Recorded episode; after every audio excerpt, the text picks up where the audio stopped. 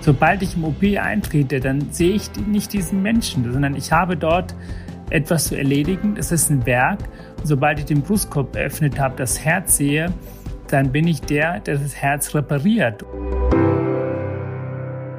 Hallo und herzlich willkommen zur vierten Folge der stationären Aufnahme, dem Podcast von Doktari. Ich freue mich, dass Sie wieder mit dabei sind, um mit mir in das Universum Krankenhaus einzutauchen, wo viele spannende Menschen in vielen spannenden Jobs arbeiten, wo viel Trauriges passiert, aber auch sehr viel Gutes und wo Menschen ihren Beruf zur absoluten Herzenssache machen.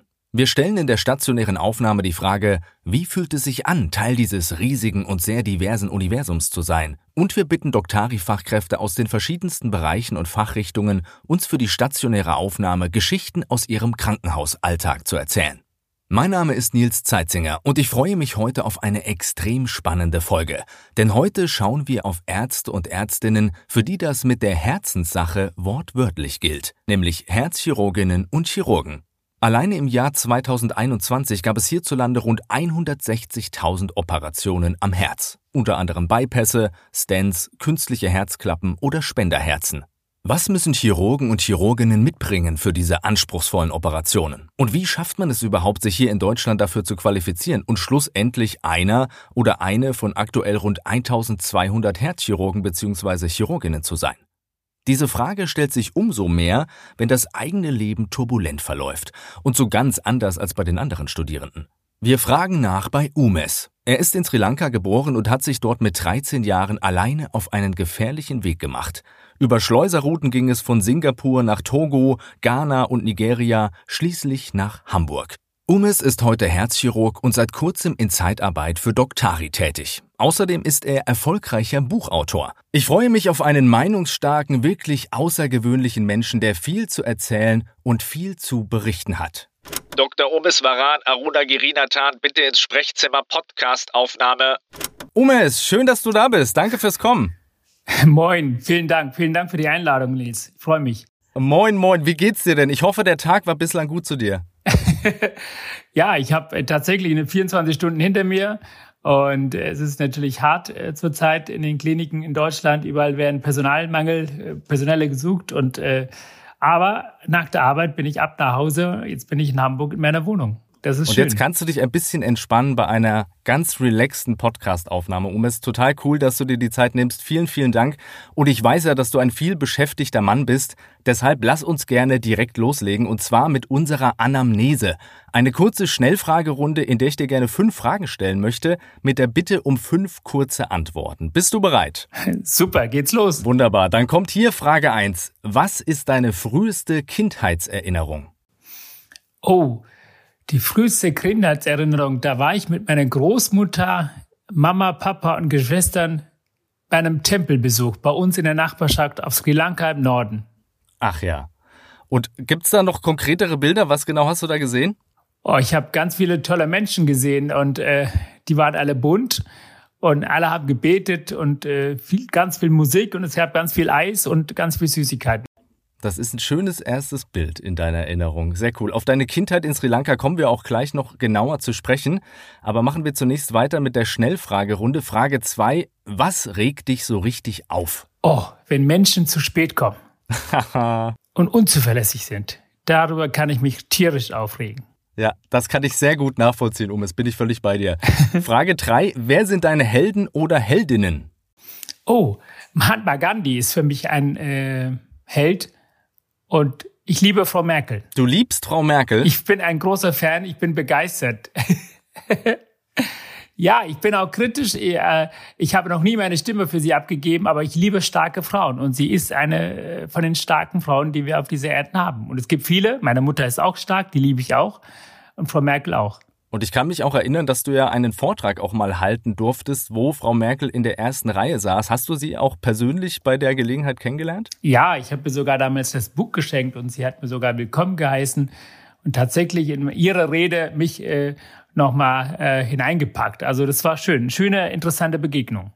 Schön, schöne Sache. Dann machen wir weiter mit Frage 4. Was ist dein Geheimtipp für einen guten Start in eine neue Arbeitswoche? Oh, ich finde, man sollte immer unvoreingenommen in die Arbeit gehen. Man sollte den Last, die man letzte Woche erlebt hat, einfach vergessen. Jeden Tag ist Neubeginn und Montag sollte man lächeln. Sehr schöne Einstellung.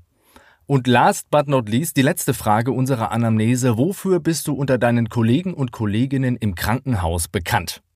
Oh, ich bin bekannt dafür, dass ich, äh, dass ich nirgendwo in Ruhe sitzen kann und ständig unterwegs bin und immer ein Lächeln auf dem Gesicht habe. Das ist doch schön. Hummeln im Hintern und noch gute Laune dabei sozusagen. ja. Schön. Ja, dann vielen Dank für diesen ersten kurzen Einblick in dein Leben, Umes. Und jetzt gehen wir ein bisschen mehr ins Detail deiner spannenden Geschichte. Wir beginnen völlig überraschend am Anfang. Kannst du uns ein bisschen von deiner Kindheit erzählen? Wolltest du zum Beispiel auch als kleiner Junge schon Arzt werden? Ja, das war schon das war schon mein Traum, Mediziner zu werden. Natürlich geprägt aus, äh, aus der Erkrankung von meiner Schwester. Die war damals äh, fünf, sechs Jahre alt, die ist krank geworden. Mhm. Wir wussten lange nicht, was sie hat. Und ich weiß nur, dass mitten im Bürgerkrieg auf Sri Lanka, dass meine Mutter äh, dann ständig im Krankenhaus war und sie hat mich immer mitgenommen. Und wir haben eben den ganzen Tag auf den Arzt gewartet und teilweise vergeblich am nächsten Tag wieder hin. Und da bin ich immer so müde eingeschlafen. Ich weiß nur, wie meine Mama mir ins Ohr geflüstert hat, wie schön das wäre, wenn wir einen Arzt in der Familie hätten. Und dadurch bin ich natürlich geprägt. Und äh, ja, es ist wunderbar, dass dieser wunderbare Kindestraum heute wahr geworden ist.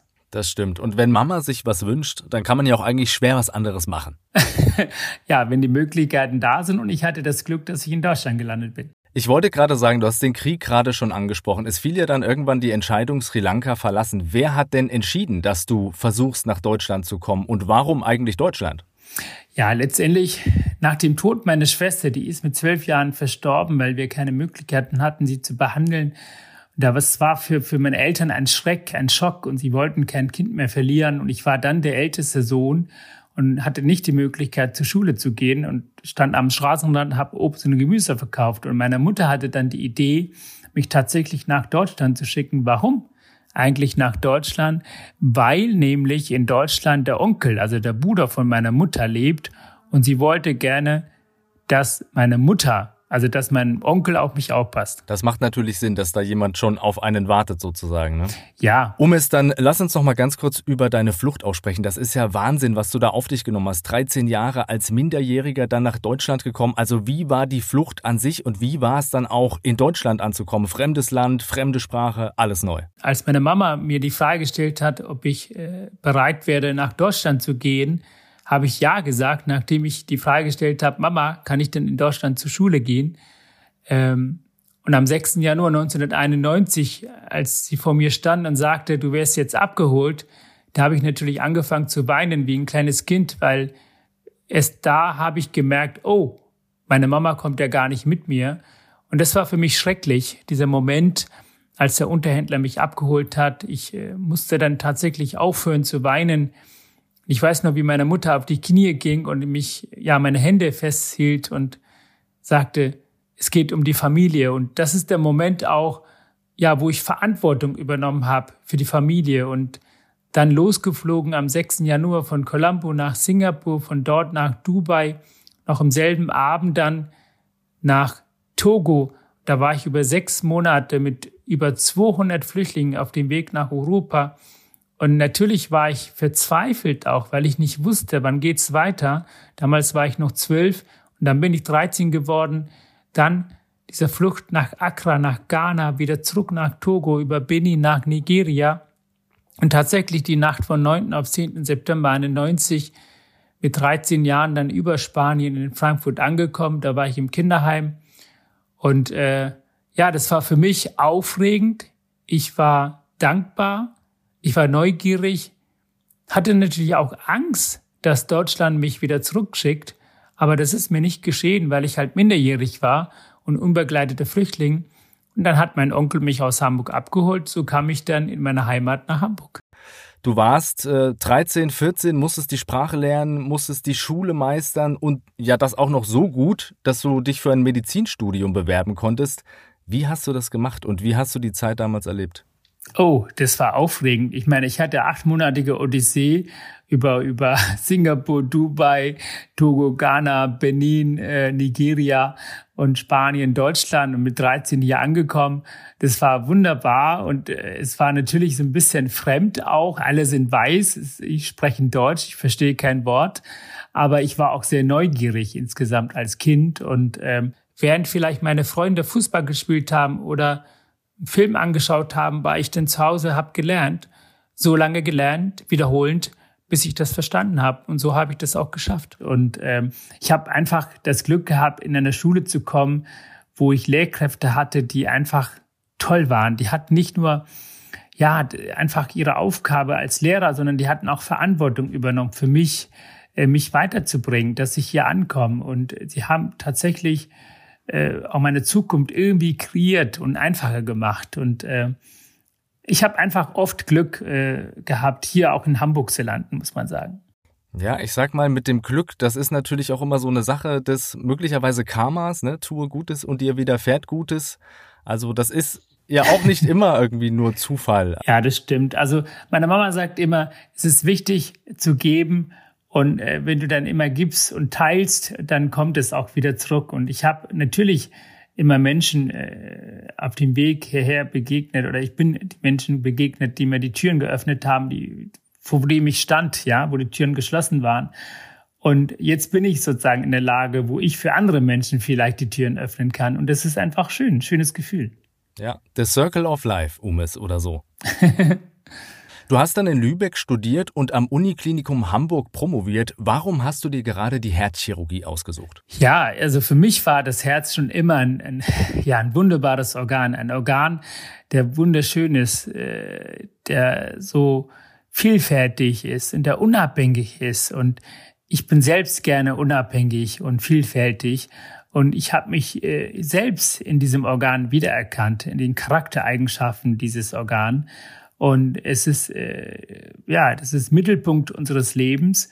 Da ist nicht nur die Energie, die Leistung unseres Körpers, sondern da steckt in meinen Augen auch die Seele. Und ich bin zufällig tatsächlich als Pflegerhelfer auf eine herzchirurgische Station gelandet und bin dort stecken geblieben auch. Mhm, mhm.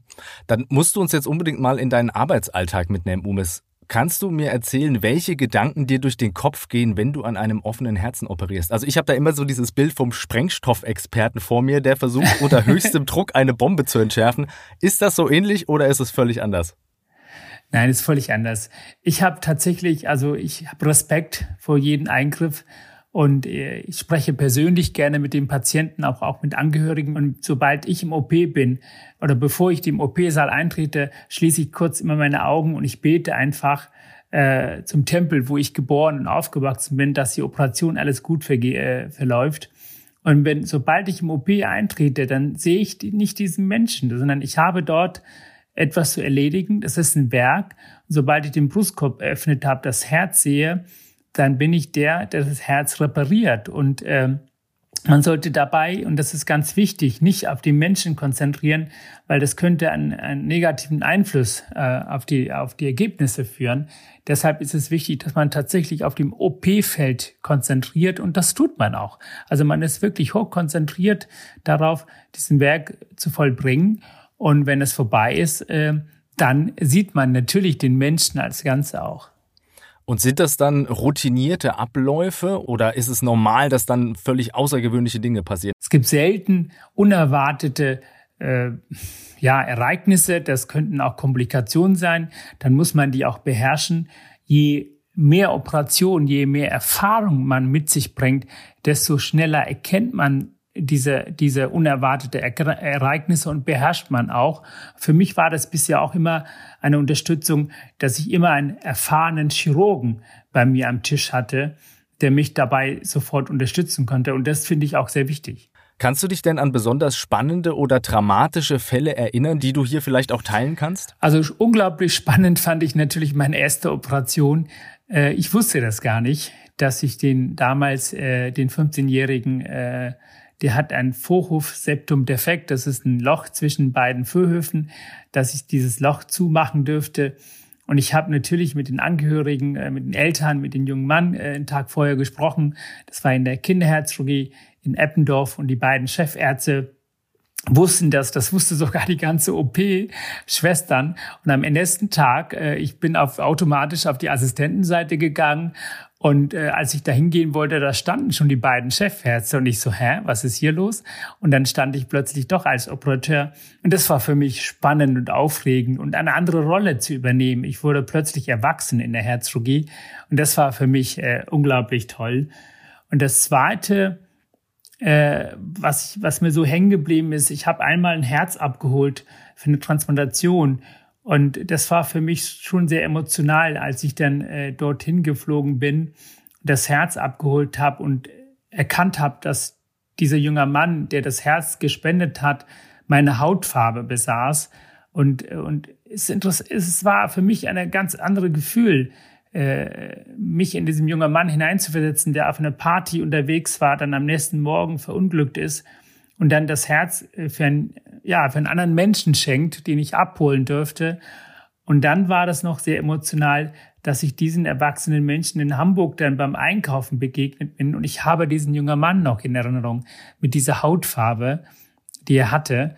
Äh, und das fand ich, das fand ich für mich persönlich was Besonderes und auch schon etwas, was man nicht so schnell vergessen kann. Wahnsinn. Ich kann mir auch vorstellen, dass dir da bei deinem Job ziemlich viel Liebe entgegengebracht wird, oder? Also die Patienten müssen doch wahnsinnig dankbar sein, wenn dann so eine OP auch gut ist und erleichtert. Wie erlebst du das? Also ich habe wirklich unglaublich, unglaublich sympathische Menschen, Angehörige, Patienten und ähm, die dankbar sind, aber auch dann, wenn zum Beispiel äh, ich habe ja, wenn ich auf der Intensivstation arbeite, auch manchmal Nachrichten, die ich rüberbringen muss, was nicht unbedingt immer positiv ist, ja.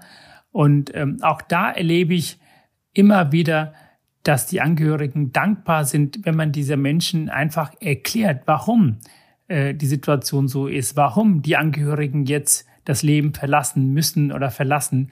Und ich glaube, es ist unglaublich wichtig, einfach diesen, diesen Vertrauen zu gewinnen, äh, von Menschen. Und das ist der grundlegend wichtige Eigenschaft äh, für Mediziner, mhm. finde ich. Du hast gerade schon angedeutet, es kann natürlich auch nicht immer alles gut gehen.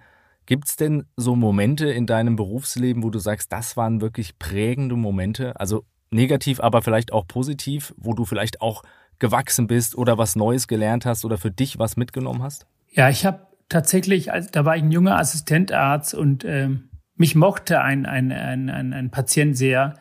Und der lag ganz lange bei uns nach einer Transplantation und ähm, der war schwer krank schon vorher und er hatte immer Angst vor Blutentnahmen und der hat äh, nur mir das Erlaubnis erteilt, ich durfte alles machen. Äh, und der hat immer nach mir gefragt, äh, Dr. Umes äh, darf das machen und äh, und manchmal weigerte er sich, sich zu ernähren. Und wenn ich da hingegangen bin, dann hat er gegessen. Und das fand ich besonders, weil er so einen persönlichen Bezug zu mir hatte und es war unglaublich traurig, als dann doch verstorben ist. Und ich habe dann überlegt, weil ich habe dann eine Einladung noch bekommen zur Beerdigung und äh, ich bin tatsächlich dahin gegangen und das war für mich etwas, was ich nicht so schnell vergessen kann. Und schön fand ich den Moment, als eine Mutter, als ich in der Kinderherzchirurgie war und ich war Assistentarzt und ich habe eine Operation bei einem Baby assistiert, frisch geboren. Und als die Operation gut verlaufen ist und ich dann auf die Intensivstation kam und die Mutter, die sehnsüchtig darauf gewartet hat, ihr die Mitteilung äh, erteilte, dass es alles gut verlaufen ist, sie hat mich einfach nur ganz lieb umarmt. Und äh, bei dieser Umarmung habe ich etwas gespürt, was man nicht bezahlen kann. Ähm, das muss man erleben. Das ist unglaublich toll. Diese Energie, diese Dankbarkeit. Und äh, das werde ich nie vergessen. Ja, glaube ich sofort. Wahnsinn. Wenn du so zurückschaust, du hast ja nun wahnsinnig viel schon erlebt, mit welchen Gefühlen schaust du dann zurück? Also ist das so ein Stolz, ist das eine Zufriedenheit, eine Dankbarkeit oder bist du vielleicht auch jemand, der grundsätzlich kritisch mit sich ist, egal wie erfolgreich er ist? Ich bin insgesamt ein sehr kritischer Mensch. Ich erwarte sehr viel von mir. Ich bin dankbar und glücklich für das, was ich habe. Ich vergesse niemals all das, was die Menschen für mich getan haben, sehr viel Positives, ja, dass Deutschland zum Beispiel mich aufgenommen hat, dafür bin ich dankbar. an all die Menschen, die für mich bezahlt haben. Das sind Menschen, die gearbeitet haben, Steuer bezahlt haben. Ich bin dankbar an meine Schule, die mich unterstützt haben, dass ich mein Abitur mache. Oder meine Gelehrten, ja, die, die, die, die Professoren und auch meine, äh, hier in, in, bei meiner Facharztausbildung. Und, ähm, aber ich, äh, ich mag den Stillstand nicht. Ich, ich mag es nicht zu sagen, ich bin angekommen. Ich habe immer Sehnsucht nach neue Ziele. Ich definiere auch neue Ziele, sobald ich meine Ziele erreicht habe. Ich bin zufrieden, Art zu sein, aber dann wollte ich unbedingt Herzschruck werden. Dann wollte ich promovieren und jetzt möchte ich Oberarzt werden. Erst dann bin ich zufrieden, wenn ich auch Oberarzt bin und das werde ich auch. Das ist eine sehr gute Überleitung. Der ewig Reisende, der mit den Hummeln im Hintern. Wir können mal über dein Arbeitsmodell sprechen, was du aktuell hast, die Zeitarbeit. Warum bist du denn in die Zeitarbeit gewechselt? Ja, ich war ja auch eigentlich ein Kritiker der Zeitarbeitsmodell, weil ich gesagt habe, das ist nicht gut für unser Sozialsystem. Aber heute muss ich sagen, weil ich das selbst erlebt habe, ich bin dankbar und froh, dass wir das in Deutschland haben. Weil nämlich wir in Deutschland keine faire Ausbildungssituation haben für junge Ärzte und wir haben auch keine faire Vergabe für Positionen, wo man Verantwortung übernimmt. Damit meine ich in Oberarztposition. Ich war in Hamburg, ich war in Bad Neustadt, ich war in Bremen an der Charité zuletzt, äh, nee, in Bremen, also in der Charité und dann in Bremen und ähm, und mir wurde eine Oberarztstelle versprochen und ich äh, habe viel investiert und habe äh, überpünktlich angefangen zu arbeiten und äh, am Ende habe ich die Position nicht bekommen und ich äh, wollte dies nicht akzeptieren und wollte einfach nur raus aus dem Krankenhaus, um dann für mich zu überlegen, was möchte ich eigentlich langfristig, ja? Möchte ich das, dieses System akzeptieren? Nein, möchte ich nicht. Und ich bin raus und ich bin froh, dass ich jetzt über Doktari einen Job gefunden habe, wo ich gut Geld verdiene, wo ich ein neues Arbeitsfeld auch kennenlerne. Ich arbeite jetzt auf der Intensivstation in der Herzchirurgie in der Uniklinik Halle. Ich lerne auch dadurch eine neue Abteilung kennen, wie dort die Herzchirurgie funktioniert und ich kann dort die Kollegen auch zeigen, wie gut oder schlecht ich bin. Äh, so gab es zum Beispiel ein Gespräch auch jetzt äh, aktiv von dem Chefarzt, ob ich nicht Interesse hätte, dort festzuarbeiten so äh, habe ich auch die Möglichkeit zu sagen, hey, ist das was für mich? Könnte ich vielleicht dort festarbeiten oder ich könnte von dort aus äh, für ja, andere Positionen hospitieren und bewerben. Und äh, es fühlt sich gut an. Für mich, für meine Phase der Entwicklung ist das Beste, was mir passieren kann. Und du bist jetzt, glaube ich, seit knapp drei Monaten äh, da in Halle in Zeitarbeit. Wie war denn so die erste Zeit jetzt? Also auch mit den Kollegen, das Ganze drumherum. Wie hast du das wahrgenommen? Viele, die festarbeiten, die finden das natürlich nicht so gut, dass jemand von der Seite kommt, der arbeitet, der gutes Geld verdient. Das wissen sie natürlich. Ähm, aber auf der anderen Seite, jeder äh, ist freiwillig dort. Ja, ich entscheide mich freiwillig für das, was ich mache. Und als Mediziner haben wir natürlich in Deutschland die Möglichkeit, überall arbeiten zu können. Und ähm, ich habe natürlich die Freiheit, weil ich nicht eine feste Familie habe, weil, ich, weil ich nicht an einen festen Ort gebunden bin, frei mich zu bewegen. Und das haben natürlich viele Menschen nicht. Und ähm, man hat auch so Neid, die man entgegenwirkt, aber man hat auch manchmal für bestimmte Mitarbeiter mal eine Inspiration, wie auch anders äh, äh, äh, man sein Leben, seine Arbeit gestalten kann. Also die gibt es auch. Dass Leute sehr neugierig sind und nochmal nachfragen, hey, wie hast du das gemacht? Hattest du keine Angst davor, dass du nichts findest und äh, dass du, dass es ein, ein, ein, ja, für deine Karriere etwas äh, schädigen könnte, ja? Das ist ja so. Wenn man langfristig aus dem Klinik weg ist, als Honorararzt arbeitet, ist es, man sagt ja, ein Karrierekiller, aber es geht ja nur um phasenweise, ja? Für mich persönlich ist es eher fördernd. Und weil du Doktari vorhin schon genannt hast, wie bist du denn auf Doktari aufmerksam geworden? Oh, ich habe äh, tatsächlich eine Empfehlung bekommen von einem Kollegen und äh, daraufhin habe ich mich beworben und so habe ich äh, gekriegt. Ich habe natürlich viele andere Firmen auch, aber das hat äh, bei Doktari für mich persönlich vom Konzept sehr gut gepasst. Ähm, auch das Zusammenarbeit und auch, dass es alles äh, mit einem App läuft. Also ich brauche jetzt nicht so viel Papierkram zu haben. Es läuft alles elektronisch. Ich kann mit meinem Handy meinen Dienst eintragen. Ich kann bei Handy überall im Zug sitzen, meinen Urlaubsantrag äh, äh, stellen. Das ist alles so drei, vier Knöpfe drucken und dann ist es erledigt. Und das macht natürlich für mich vieles einfacher, aber auch dieser ganze Papierkram. Wenn man zum Beispiel in jedes Bundesland wechselt, dann muss man auch neu sein ärztliches Versorgungswerk wechseln, Ärztekammer. Und das alles kann natürlich äh, von meinem Arbeitsgeber jetzt erledigt werden, weil ich dann äh, ja die Ermächtigung erteilt habe. Und somit habe ich wenig Papierkrieg und ich äh, mag das ja nicht so gerne, zu viel Formulare ausfüllen. Und so bin ich flexibel und so wie es aussieht, wird äh, mein Vertrag da noch weiter verlängert, weil sie noch Bedarf haben. Und ich äh, bin zufrieden und werde noch weiter damit beschäftigt sein. Schön. Und auch wenn du sagst, du hast gerade viel zu tun, ich finde das Schöne für uns alle an deiner Zeitarbeit ist, Umes, du kannst noch tolle Bücher schreiben, die wir lesen können. Denn neben deinem anspruchsvollen Job und deinen weiteren beruflichen Plänen bist du auch Buchautor. Eine sehr erfolgreiche zweite Karriere von dir. Wie bist du darauf gekommen, Bücher zu schreiben? Oh, ich bin insgesamt ein sehr politisch denkender Mensch und ich ärgere mich über Sachen. Und wenn ich über Sachen mich ärgere, dann äh, neige ich über diese Dinger zu schreiben. Und ich habe festgestellt, wenn ich äh, diese Dinger schreibe, dann äh, äh, werde ich kreativ und ich finde auch Lösungen dazu. Und so habe ich mein erstes Buch geschrieben über meine Flucht, über mein Ankommen. Und ich habe gemerkt, dass Menschen mir gerne zuhören und dass ich mit einem Buch äh, auf die Bühne gehen kann, für die Gesellschaft einen Impuls setzen kann. So habe ich äh, Bücher zum Thema Rassismus, zum Flucht, zur Integration, aber natürlich auch zum Thema Gesundheitspolitik wie der verlorene Patient. Aktuell schreibe ich gerade äh, mein nächstes Projekt Herzensdinge. Da geht es um das Herz, wie Menschen unserer Gesellschaft selbst auf deren Herzen aufpassen sollen oder können, müssen, damit wir als Gesellschaft auch lange gesund leben.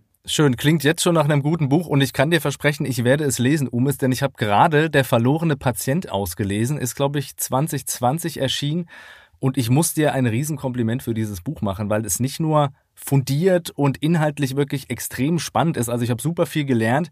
Es ist auch super gut, unterhaltsam und vor allem kurzweilig geschrieben. Und das ist bei so einem anspruchsvollen Thema ja durchaus bemerkenswert. Also wirklich Chapeau, grandioses Buch. Und mich würde interessieren, weil ich mag auch, dass du einfach so ein Freund klarer Worte bist.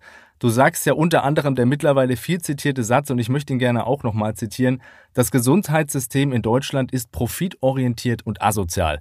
Ich weiß, dazu gäbe es jetzt viel zu sagen, aber kannst du uns diese Aussage vielleicht mal an einem Beispiel aus deinem Arbeitsalltag erläutern? Ich bin überzeugt, dass wir in Deutschland nicht einen Cent mehr brauchen, mit gleichem Geld ähm, bessere Lebensqualität, bessere Medizin zu machen, wenn wir einfach nur eine bessere Struktur hätten. Wenn wir nur auf die notwendige Diagnostik und Therapie konzentrieren könnten, da haben wir schon viel gewonnen, viele Millionen gewonnen, die wir reinvestieren können, unsere Kollegen in der Pflege oder ärztlichen Bereich besser zu bezahlen, dass jeder mit einem Lächeln zur Arbeit kommt. Also du meinst, es wird einfach teilweise dann zu viel gemacht? Ja, in Deutschland, wir haben viel mehr das Problem mit Übermedizin, als dass es zu wenig gemacht wird. Und ähm, wir haben natürlich Defizit, was die elektronische Akte betrifft und dass wir unterschiedliche elektronische Dateien und Programme haben für unterschiedliche Krankenhäuser. Aber ich glaube, dass bei uns tatsächlich daran äh, hackelt, dass wir einfach zu viel Diagnostik wiederholend äh, machen und auch äh, zu viel operieren und zu viel therapieren, was den Patienten nichts bringt. Wie ist denn da so das Feedback dann der Kollegen um dich rum? Also unterstützen die das vollends oder sind die dann extrem kritisch, weil die sagen, du kritisierst hier unser System? Nein, ich habe tatsächlich äh, von der Pflegepersonal sehr viel Komplimente, sehr viel Zustimmung. Äh, auch jungen Kollegen lieben mein Buch und auch in meinem Bereich äh, wenig Chefärzte und natürlich keine von den Geschäftsführern unterstützen mein Buch. Du hast vorhin schon gesprochen darüber, dass du noch ein Buch auf jeden Fall schreibst, das nächste, die Herzensdinge. Hast du denn über dieses Buch hinaus noch so ein Herzensprojekt für die Zukunft? Also gibt es was, wo du sagst, das möchte ich auf jeden Fall noch erreichen? Also mein persönliches Ziel ist natürlich, dass ich Oberarzt in der Herzchirurgie bin und dass ich ja viele Menschen ja ähm, glücklich machen kann äh, bessere Lebensqualität schenken kann. Das ist äh, mein persönliches Ziel. Und ja, und dass ich mit einem guten Gewissen dann nach Hause komme von dem, was ich äh, gemacht habe. Das ist mir wichtig. Und äh, ja, ich möchte natürlich weitere Bücher schreiben. Mein persönliches Ziel ist, drei Be Spiegelbestseller zu haben. Zwei habe ich schon, das dritte kommt hoffentlich noch. Und dann bin ich glücklich. Ich bin sehr zuversichtlich, dass das nächste wieder einschlagen wird wie eine Bombe, Umes. Ganz sicher. Sehr, sehr cool. Und mich würde interessieren, wenn du hier so steil gehst in Deutschland, du bist ja nun wirklich erfolgreich. Kriegt das deine Familie in Sri Lanka eigentlich mit? Also wie besteht da noch Kontakt? Ja, meine, ich habe ja, unsere Familie besteht aus fünf, Nationalitäten, fünf Nationalitäten. Meine Mama ist Sri Lankanerin, ich bin Deutsch, meine Schwester ist Amerikaner, mein Bruder ist Amerikaner, meine Schwester ist Kanadierin, meine jüngste Schwester ist Engländerin. Wow. Die kriegen das natürlich mit, aber äh, pff, ja, ich glaube schon, dass sie irgendwie stolz darauf sind, ich selbst bin eher stolz darauf, dass ich in einem Land lebe mit so einer, ja, mit einem Grundgesetz, die wir haben, mit einer Verfassung, die wir haben. Ich bin auf unser Land stolz, auf mich weniger, weil dieses Land mich aufgenommen hat, mich dahin gebracht hat, wo ich bin. Ähm, das ist, äh, und auch mich selbst, ja gut, ich bin kritisch, ich könnte noch viel mehr machen. Äh, ich habe immer gesagt, Frau Merkel hat auch nur 24 Stunden, hat so viel im Leben geschafft. so ist es, so ist es. Und du bist ja wahnsinnig umtriebig. Und du bist vor allem, und das spürt man ja auch in so einem Gespräch, ein warmherziger, ein positiver Mensch. Und das ist einfach immer schön, sich mit solchen Menschen auszutauschen. Und weil du so bist, wie du bist, Umes, würde ich dich zum Abschluss bitten, noch ein direktes Wort an unsere Hörerinnen und Hörer zu richten. Es ist ja nun kein Geheimnis, dass wir einen riesigen Fachkräftemangel haben, insbesondere auch im Gesundheitswesen. Was würdest du einer jungen Person, die kurz vor der Berufswahl steht, sagen, warum sollte man in Deutschland Mediziner oder Medizinerin werden? Ich finde diese Beruf, Mediziner zu sein, unglaublich toll. Äh, man erlebt etwas, was man nicht da erlebt, wo man Millionen verdient, sondern diese Liebe. Wenn ein Mensch, den du nicht kennst, den du noch nie im Privat begegnet bist, dir das Vertrauen schenkt, das ist großartig. Den kannst du nicht, den kannst man nicht äh, kaufen. Die kann man mit keinem Geld der Welt kaufen. Und ich würde immer sagen, jeder junger Mensch, der das Studium fertig hat, sollte eine Fachrichtung aussuchen, wo er im Alter unabhängig sein kann, wo er sich niederlassen kann. Und ich würde einfach vom Herzen bitten, dass Menschen, die in unserem Land studieren, dass sie auch vielleicht, wenn es geht, doch in unserem Land auch arbeiten, weil wir brauchen, unsere Gesellschaft braucht Fachkräfte. Und ähm, das wäre schön, wenn wir mit unseren Steuergeldern unser Studium finanzieren, dass wir auch für unsere Gesellschaft etwas zurückgeben. Da bin ich, darüber wäre ich sehr dankbar. Na, das ist doch noch eine sehr, sehr schöne Message, die wir gerne noch mitnehmen. Und apropos mitnehmen, um es. Zum Abschluss jeder Folge der stationären Aufnahme packen wir immer noch einen Notfallkoffer. Warte, den muss ich auch hier ja, erstmal noch holen. So, da ist das Ding. Umes, ich habe hier einen Notfallkoffer und ich würde dich nun bitten, mir zu sagen, welche drei Dinge bei deinen Einsätzen niemals fehlen dürfen. Welche drei Dinge kommen in deinen ganz persönlichen Notfallkoffer? In meinen persönlichen Notfallkoffer im Krankenhaus oder allgemein, wenn ich unterwegs bin? Ich würde sagen, allgemein, wenn du unterwegs bist. Oh. Also was für dich immer wichtig ist. Für mich ist immer wichtig mein Handy, weil tatsächlich habe ich meinen Kontakt, wenn ich unterwegs bin, weil ich überhaupt keine Zeit habe, mit meinen Freunden zu schreiben, zu schreiben oder zu telefonieren, tue ich tatsächlich, wenn, wenn ich in der Bahn unterwegs bin, antworte ich meine WhatsApp-Nachrichten, die ich schon seit zwei Wochen habe, weil ich irgendwie zwei Wochen durchgearbeitet habe. Deshalb ist mein Handy unglaublich wichtig. Äh, das zweite ist, äh, ist für mich immer wichtig, ein Buch oder ein Magazin zu haben, weil ich immer wieder gerne reinblätter und mich von anderen Menschen inspirieren lasse. Das zweite. Der dritte ist für mich immer wichtig, einen Stift in der Hand zu haben. Handy, Buch und Stift. Kann ich alles sehr gut nachvollziehen, Umes. Einen schönen Koffer hast du da gepackt. Und während ich unseren Notfallkoffer nun wieder sicher im Gepäckfach über mir verstaut habe, möchte ich mich von Herzen bei dir bedanken. Es ist wirklich mega schön, dass du uns hast teilhaben lassen an deinem Leben, deinen Gedanken. Du bist echt ein mega cooler Typ, Umis, und es war mir eine Freude, mit dir zu schnacken. Tausend Dank für das Gespräch. Danke, Nils, für die Gastfreundschaft. Dankeschön. Bleib gesund. Du auch. Danke dir, Umis. Und vielen Dank auch Ihnen allen da draußen fürs Zuhören. Ich hoffe, Sie hatten eine gute Zeit und ich hoffe, dass wir uns auch beim nächsten Mal wieder hören. Abonnieren Sie gerne unseren Kanal, dann können Sie keine Episode mehr verpassen. Und falls Sie uns weiterempfehlen möchten, was ich wiederum sehr weiterempfehle, die stationäre Aufnahme gibt es überall zu hören, wo es Podcasts gibt.